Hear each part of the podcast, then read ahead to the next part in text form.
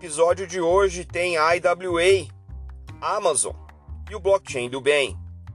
Eu sou Maurício Magaldi e esse é o Block Drops, o primeiro podcast em português sobre blockchain para negócios.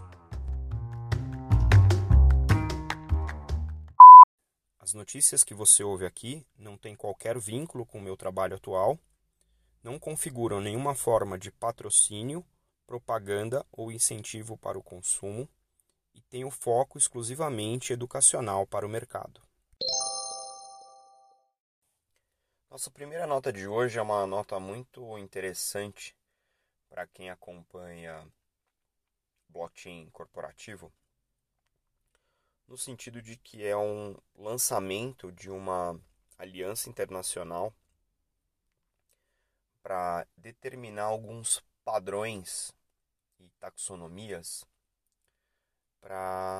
para as indústrias né, que utilizam uh, blockchain uh, para resolver seus desafios de negócio. Essa semana, um, um arquiteto-chefe da Microsoft e um antigo executivo do Ethereum Enterprise Alliance lançaram uma associação chamada Interwork Alliance é uma organização sem fins lucrativos, é, formada por participantes é, privados, tanto fornecedores quanto consumidores de tecnologia, obviamente incluindo aí a Microsoft, mas também tem uh, o projeto Hyperledger, a IBM, Nasdaq, Accenture, Chainlink, entre outros. Tá?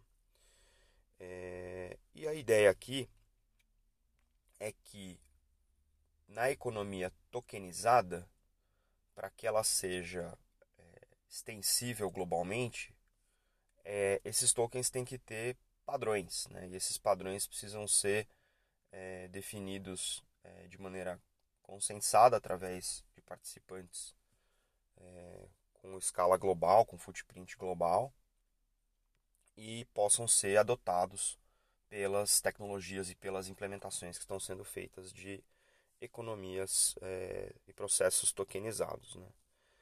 A intenção aqui é que, ao definir um, um padrão global, é, essas inovações de grande escala possam realmente fazer impactos em grande escala, né? e obviamente é, pode transpirar para algo do tipo facilitação de interoperabilidade. Quem acompanha o podcast há algum tempo sabe que um dos desafios maiores né, dos projetos em blockchain que começam a ganhar escala é você conseguir uh, interoperar com blockchains de outras tecnologias ou da mesma tecnologia e que façam trabalhos complementares ou que façam trabalhos é, parecidos em outras geografias. E aí você poder interoperar isso de maneira é, vamos dizer, sem muita dificuldade, ainda é uma fronteira para quem trabalha com blockchain. A gente falou aqui recentemente do Hyperledger Cactus, que é uma camada de integração entre Hyperledger e outras blockchains para interoperabilidade. E essa padronização proposta pelo IWA pode vir a facilitar a ampla adoção de blockchain para negócio em uma escala muito maior. O link que está aqui na descrição do episódio mostra um pouco dessa visão, né? simplificação né? Do, das, das trocas digitais que são uh, realizadas através de tokenização. E também, olha que interessante, né? a missão é empoderar organizações para adotar e utilizar serviços distribuídos baseados em token nos dias dias nos dia a dia de suas operações. Muito interessante essa, essa, essa esse posicionamento né, da Interwork Alliance, mas mais interessante aqui são uh, os, os, os, três objetivos primários né, uh, dessa associação. Primeiro é atingir um ecossistema global, comercial, viável, né, para todo mundo que publicar um, um código, é, trabalhar com código aberto, ou seja, publicando esse código aberto para consumo amplo né, nessa arquitetura, voltada para especificações técnicas que sejam demandadas pelos mercados. Então está muito claro que isso está voltado é, para o mercado corporativo e o objetivo é realmente viabilizar esse ecossistema global. O segundo é aumentar confiança em serviços e soluções credenciadas pela própria IWA através de testes uh, rápidos e efetivos, né, baratos, uh, nesse processo de certificação. Ou seja, vai ter um selo aí de padronização para as plataformas né, que utilizarem esse, esse padrão. E estabelecer uh, liderança de mercado global para soluções que forem certificadas pela IWA, né, através de promoção né, desses membros e dessas tecnologias. Ou seja, começa a se organizar de maneira um pouquinho mais estruturada, tecnicamente também, mais voltada para o atendimento ao mercado, o uso desse padrão IWA para essa finalidade de blockchain corporativo. Resta ver como isso vai ser adotado pelas empresas que não só fornecem, mas também consomem essa tecnologia e quais serão as indústrias que vão começar a adotar primeiro. A gente fica de olho. Na mesma veia do glorioso e já famoso Farm to Fork, que foi inaugurado alguns anos atrás nos processos de rastreabilidade de alimentos, a Amazon uh, foi noticiada essa semana que uh, teve a sua patente de rastreabilidade de produtos para consumo, né, para varejo, aprovadas pelo USPTO, que é o US eh, Patent and Trademark Office nos Estados Unidos. E aqui é uma uma jogada para fazer o, o rastreamento né, de produtos na cadeia de suprimento, é, colocando ou implementando a confiança digital da primeira milha até a última, que é como a, Amazon posiciona essa solução.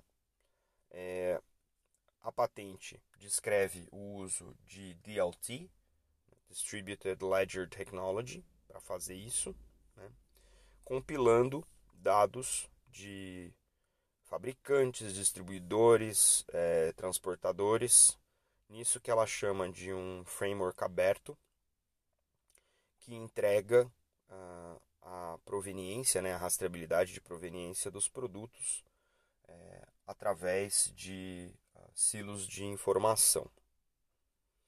Essa a proposta, né, essa patente propõe a acomodação desses dados de um jeito fácil para que o consumidor é, possa consumir ao é, identificar aqueles produtos. Né.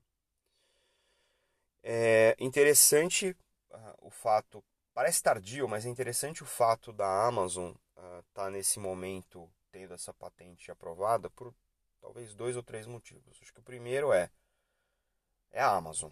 A Amazon não é só um grande fornecedor de tecnologia através da Amazon Web Services, mas também é um grande é, fornecedor de produtos de varejo através do marketplace. Né? É o maior marketplace do mundo. Então é interessante ver que a partir do momento em que a Amazon, por ser enorme, também é um poço de produtos falsificados, manipulados, contrabandi contrabandeados, é interessante ver que se este processo passar a ser adotado para esse volume de produtos, isso beneficia não só a tecnologia, ou comprova de maneira é, emblemática o uso da tecnologia é, blockchain para esse tipo de é, caso de uso, mas também gera um benefício gigantesco para a Amazon e para os consumidores que agora passam a ter muito mais garantia de que aqueles produtos que você vai receber na sua casa ao comprar através do site da Amazon, ele não é nenhum produto bizarro, é, não é contrabandeado, não é um produto que está sendo provido para você de maneira ilegal. Você não está fazendo parte da recepção de um produto ilegal. Né? Obviamente, é, a gente precisa entender e, e, acompanhar qual é a tecnologia blockchain que a Amazon vai utilizar nesse, é, nessa solução. Não significa, né, a emissão dessa patente não significa que a Amazon já esteja utilizando isso, significa que a patente foi aprovada para este caso de uso. E, e é interessante a posição até razoavelmente filosófica da Amazon em relação a isso, né? que a posição da Amazon na patente é que confiança ela é ganha, uma vez que ela é perdida é muito difícil recuperá-la, né? É, vindo de um gigante, né? Desses do varejo é interessante esse posicionamento filosófico numa patente tecnológica, né? muito interessante. Obviamente a, a ideia aqui não é propagandear o, o, o, a solução, mas muito mais avaliar esse impacto da tecnologia no uso cotidiano e real. A Amazon está presente na vida da gente de inúmeras maneiras, tanto da parte de tecnologia com a AWS quanto no varejo. Vai ser interessante ver como é que a tecnologia é aplicada e qual é a tecnologia que essa solução uh, vai uh, implementar. Se é uma tecnologia das que a gente já conhece ou se a Amazon vai ap apresentar uma nova tecnologia blockchain para esse fim. Blockchain do bem dessa nota nossa aqui é uma iniciativa que foi lançada no Dia Mundial do Meio Ambiente pelo WeBank. WeBank é, uma, é um banco chinês, é, irmão do WeChat e do WePay, então, eles estão embaixo da, da do guarda-chuva de empresas da Tencent, que a gente já falou aqui inúmeras vezes em vários aspectos, investe em tecnologias blockchain das mais variadas. Este caso específico do WeBank é uma é quase um modelo de loyalty, de fidelidade, voltado para incentivar inicialmente as pessoas a viajarem ou se locomoverem com meios de transporte mais sustentáveis. O eBank tem uma série de é, Environment Sustainability Goals, né, objetivos de sustentabilidade ambientais, que faz parte do, do compromisso do banco. E essa blockchain vai utilizar uma tecnologia é, chamada Fiscal, BCOS, Fiscal Blockchain Operating System, é, que é uma tecnologia blockchain uh, enterprise é, de uma startup chinesa investida pela Tencent e pelo próprio WeBank como fundadores. Né? É, tem um white paper que o WeBank soltou junto com esse anúncio que descreve um framework de governança social para incentivar boas ações utilizando uh, blockchain. Interessantemente, o conceito, a sigla que nomeia esse conceito é merits. Em português seria de méritos, né? Em inglês, Measurable Ethics Rating Incentivization Tracking and Supervision Framework. Ou seja, o banco chinês voltado para uh, meio ambiente está propondo um framework de governança de boas ações que podem ser remuneradas através de um processo baseado em blockchain. Esse é o play.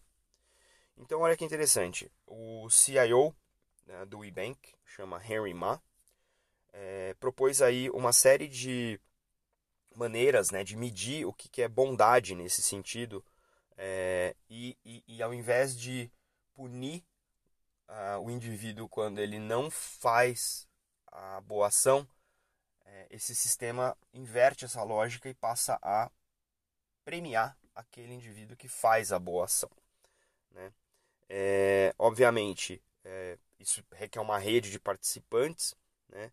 e os elementos é, que, que o, o, o IBank identificou nessa rede é, são o emissor dos pontos, o distribuidor dos pontos, um patrocinador desses pontos, a plataforma de troca desses pontos, um provedor de é, clearing, de, de, de, conversão desses pontos, o regulador e o usuário final. Né?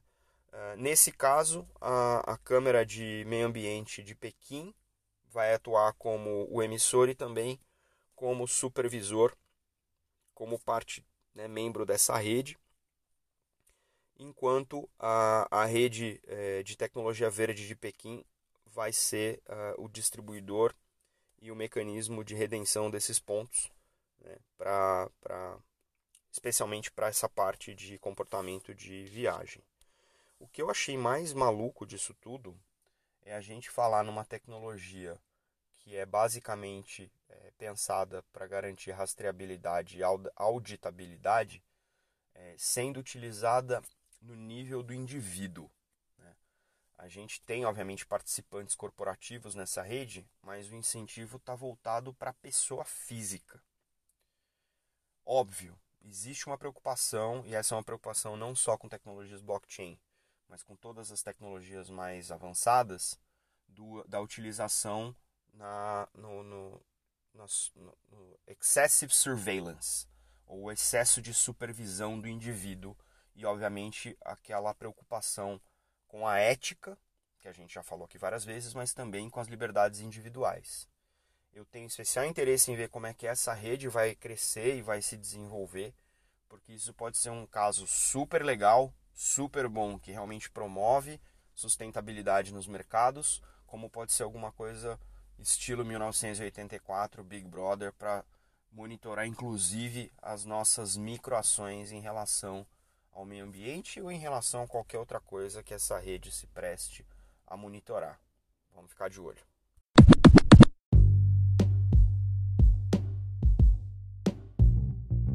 Você pode ouvir o Block Drops Podcast nas plataformas Numis, Google Podcasts, Apple Podcast, Spotify e Anchor FM. Entre em contato conosco através do e-mail blockdropspodcast.gmail.com, no Instagram Blockdrops Podcast e no Twitter Blockdropspod.